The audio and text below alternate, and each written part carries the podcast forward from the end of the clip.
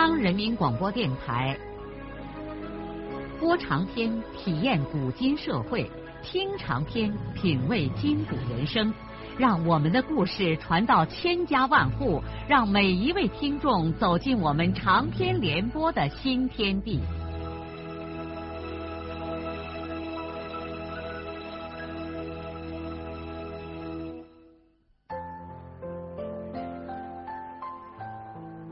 听众朋友，请继续欣赏荣获茅盾文学奖的、由中国文联出版社出版的路遥的长篇小说《平凡的世界》，由李野墨演播。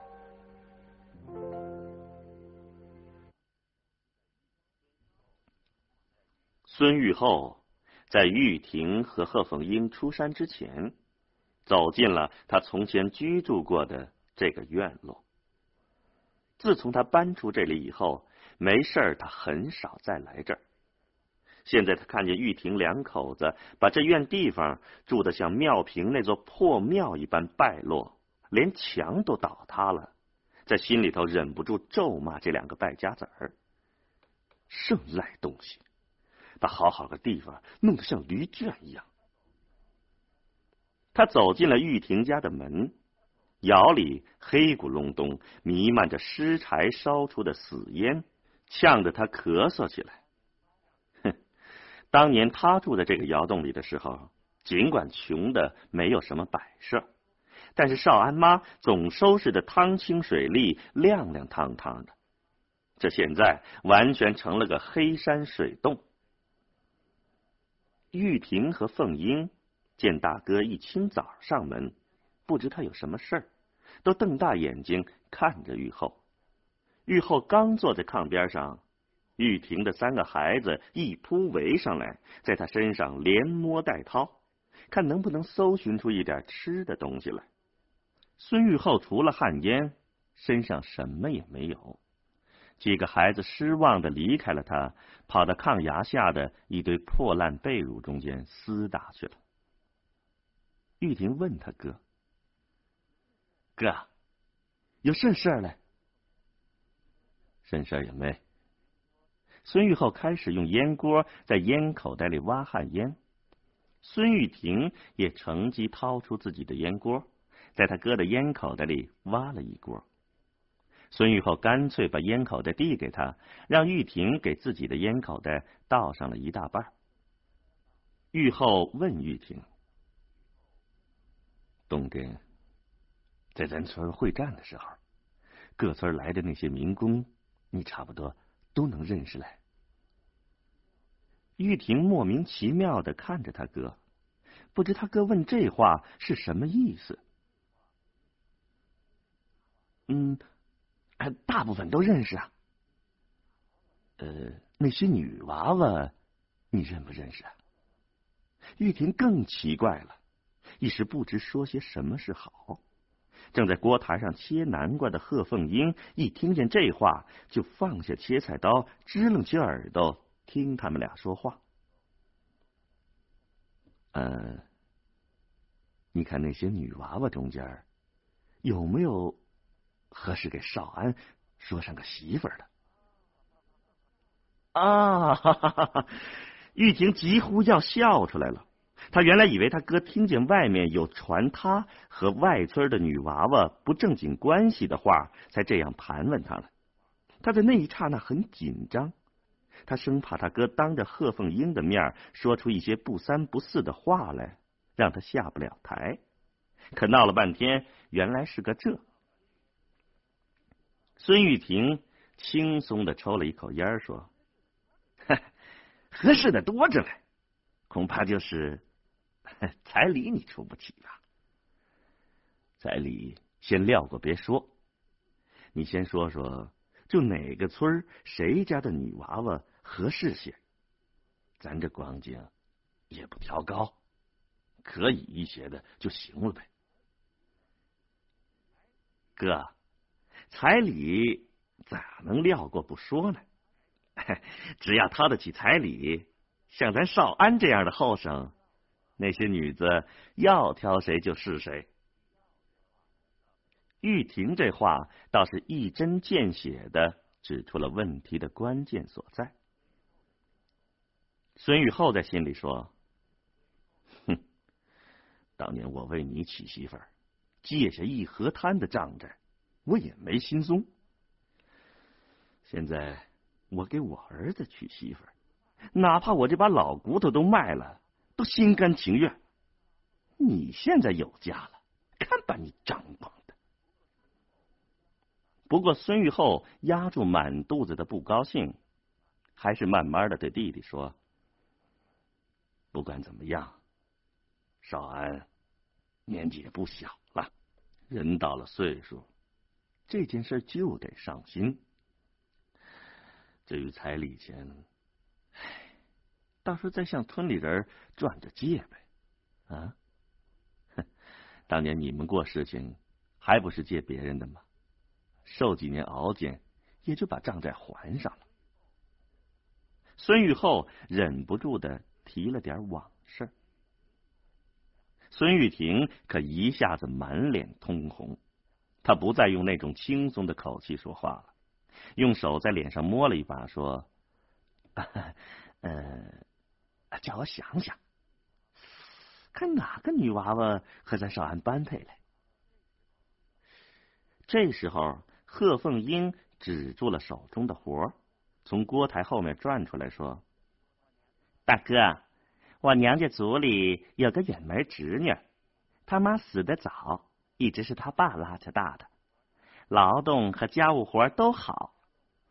去年我回家的时候，他爸给我安顿说，看能不能在咱们这边给瞅上个人家，只要女婿本人好，他连一个彩礼钱也不要。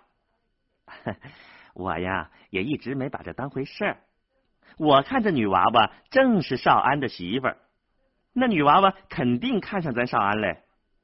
人家又不要彩礼，要是少安情愿的话，那就请上几天假，到柳林那儿去看一趟，看一下这女娃娃，又耽误不上几天功夫。嗯，大哥您看，那这没问题呀。孙玉厚一听有不要彩礼的女娃娃，一下子从炕栏石上溜下来。他先不考虑其他，立刻就对弟媳妇说：“ 你先给人家去个信儿，我回去让少安预备下，就让他赶紧着走一回柳林，不得成也没事嘛。这又花不上几个路钱啊。人常说扣个麻雀还逮几颗谷子嘞。”玉婷马上接着说：“那这事好办。”我和凤英今儿就给柳林那边发信。玉后也不愿意再多说些什么，即刻就出了玉婷的院子，往家里走去。这一路上，他心情很好，他觉得他运气不错，竟寻下个不要彩礼的女娃娃。嗯，得赶快回去和少安商量下这事儿，让他过几天就动身走山西来。孙玉厚赶回家里的时候，少安已经出山劳动去了。老汉压抑不住自己的高兴，就把事情先原原本本的给老婆说了一遍。可是少安妈听了老汉的话，意识到没有显出什么激动来。她停了一会儿，才忧郁的对丈夫说：“不要彩礼。”那当然好，可是这女娃娃是贺凤英一个户族的，要是像贺凤英那样的性情，少安这一辈子可就要受罪呀。这话就像往孙玉厚热烘烘的头上顿时浇了一盆子凉水。他由于心急，没顾上往这方面想。少安他妈说的对呀，要是那女娃娃和贺凤英一样，那可不敢给少安娶回来。这个家可经不住折腾了。要是来上个糊涂女子，把少安和咱一家人折磨的不能安生，那还不如先不娶嘞。孙玉厚蹲在脚地上抽了一会儿烟，思量了大半天。然后又对少安他妈说：“呃，这话你说的对，可也不对。人常说一娘生九种，更不要说那女娃娃，虽说和贺凤英是同个户族，可不知道隔了多少辈儿，那咋就能一个样儿呢？我看还是让少安跑一趟，叫他亲自见见面，看到就怎样。”行了，那感情好；不行了，拉倒，又贴配不了啥。你看来，少安妈又觉得老汉的话有道理了。也是啊，咋能凭空就说那女娃娃和贺凤英一个样呢？话再说回来，咱家这光景，好不容易碰上这么一个不要彩礼的人家，可不敢就错过这机会啊！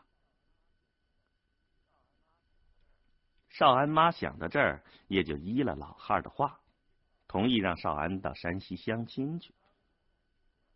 当天中午吃完饭，孙玉厚老汉就把这件事儿给少安摊开说了。少安听父亲说了这件事儿后，脑子急忙没有反应过来，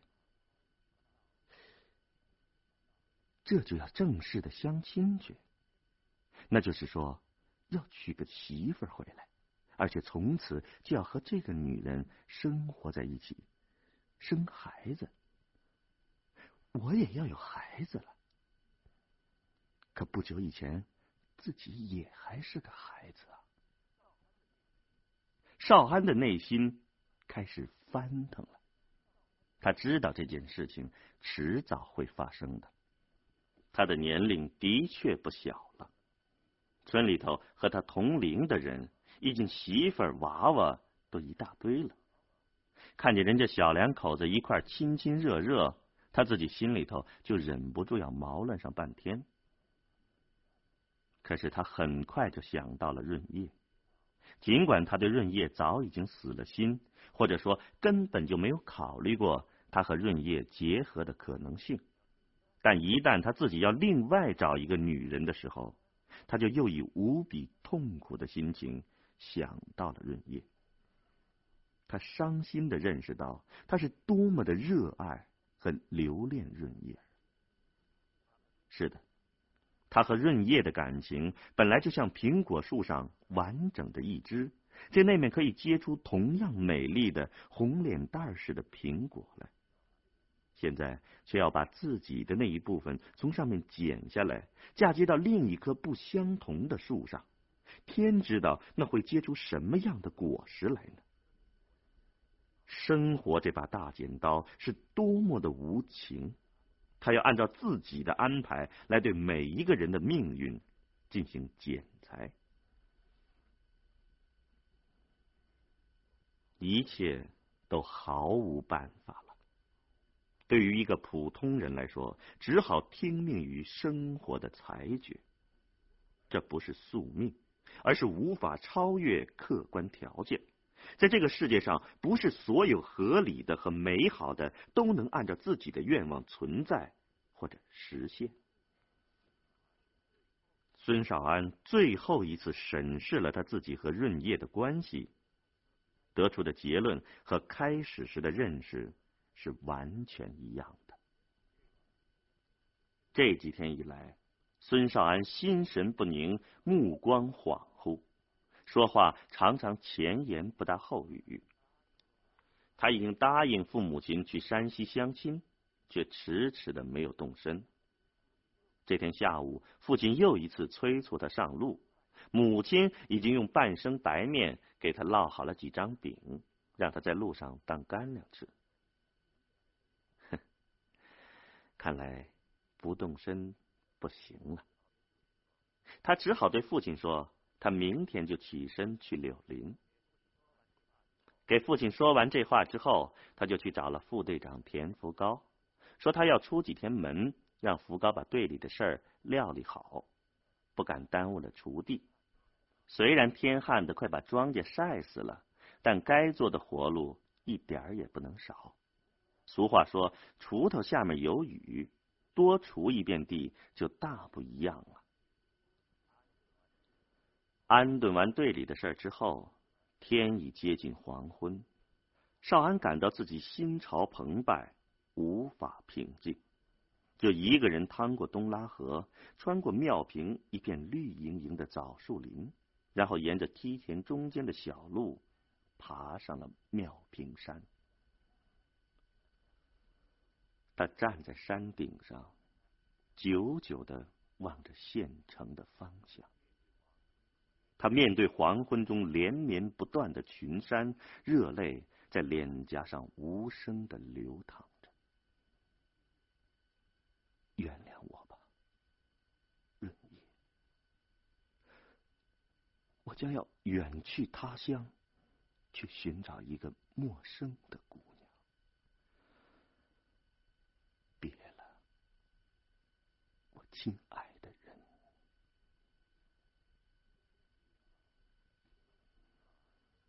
孙少安将要寻到一个什么样的姑娘呢？咱们暂且先放一下，让我们还是先说说少安的弟弟少平吧。自从春天进入县高中以来，孙少平已经在这里度过了很长一段日子了。在这段时间里，他经历了贫困、饥饿和孤独的折磨。还经历了初恋的煎熬和失恋后的更大煎熬。当这幕小小的青春悲剧结束之后，他内心中感情的河流反而趋向于平静，而思想和理智的成分却增多了。从学校组织文艺宣传队下乡演出，到他和田晓霞去黄原地区参加了革命故事调讲会以后。尽管他的物质生活仍然没有什么改变，但他的精神世界却开始丰富起来。另外，他现在已经有了一身像样的蓝卡其布制服，站在集体的行列中，看起来和别人也没有什么差别。而且他个马高大，更显得漂亮和潇洒。他用省下的一点零钱买了一副最廉价的牙具。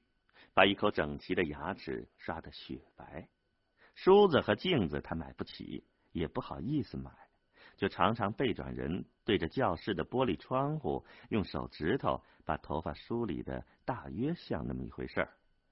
如果他再有一双像样的运动鞋，那就会更神奇些。他现在已经克服了刚进校时候的那种拘谨。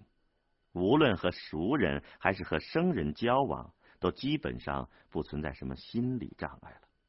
加上他演过戏，又去黄原讲过故事，见了世面。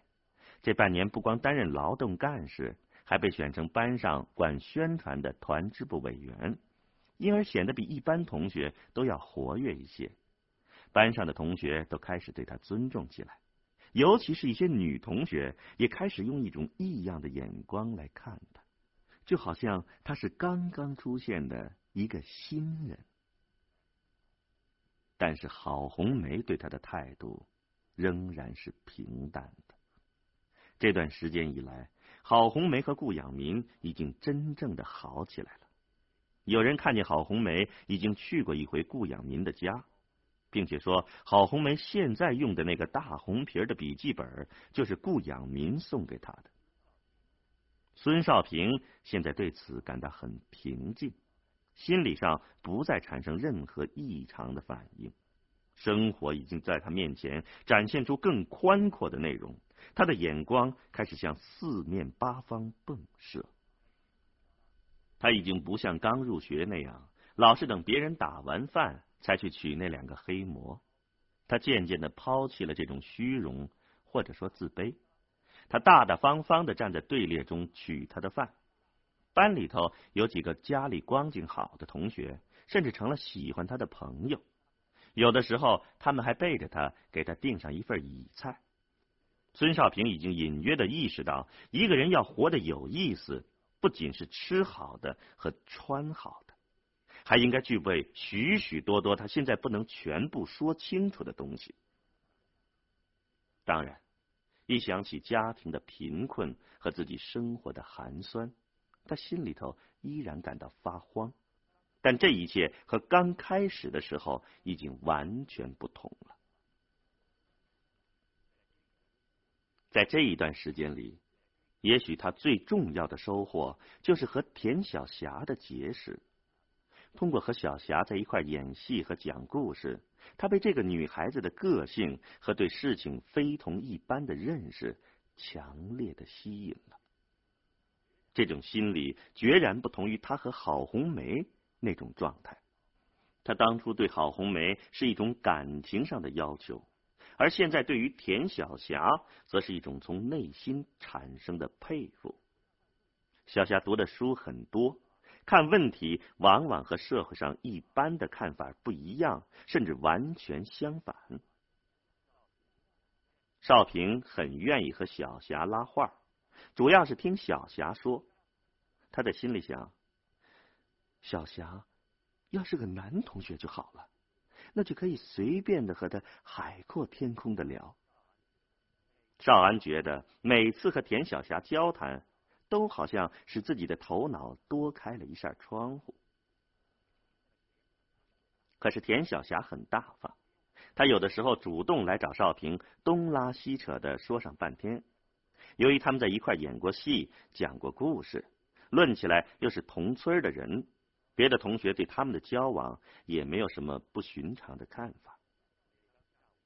每当下午课外活动的时候，少平正和同学们打篮球或者玩别的什么，总能看见田晓霞披着件衫子，两只手揣在裤口袋里，就像个男孩子似的，踱到操场上的报栏前，脸凑上去，专心的看报纸。他几乎每天下午都要在那个报栏前面待上半天，看了前面再看后面，只要看完了才离开。在这种时候，孙少平往往也找上个借口离开运动场，旋磨着来到报栏前，和小霞一块看报拉话。小霞告诉他，他父亲说过。一个人从中学时代就要开始养成每天看报的习惯，这样才能开阔眼界。一个有文化的人不知道国家和世界目前发生了些什么事儿，那是很可悲的。这些话给少平留下了极深刻的印象。从此以后，每天下午不管小霞来不来，他也常主动的来这报栏前看报纸了。而这个良好的习惯，以后不论在什么样的环境里，他都一直坚持了下来。有一次，他和小霞一块看报纸的时候，小霞指着一篇文章的署名说：“哼，这家伙又胡说八道了。”少平一看，田小霞手指的名字叫“出兰”，这使他大吃一惊。“你怎敢这样说呢？” 我知道你不会去告我，这些人就是胡说八道。咱们国家现在叫这些人弄得一团糟。你咋知道呢？你难道看不见吗？现在农民连饭都吃不上，你自己就是农村来的，又不是不知道。再说，你看咱们学校整天都不上课，一天就是搞运动。可这些人还喊叫个没完，说形势大好，形势年年大好，阶级敌人和资本主义倒好像越来越多了，整天就是搞这运动那运动，穷折腾个没完。反正咱们国家现在快叫这些人给折腾完了。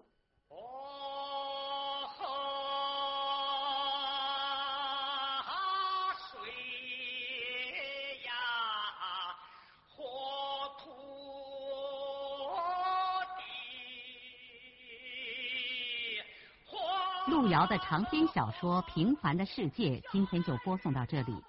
您听了以后有什么感想、体会和建议？欢迎来信告诉我们。来信请寄中央人民广播电台听众工作部，邮政编码幺零零八六六。请明天继续收听。节目编辑叶咏梅。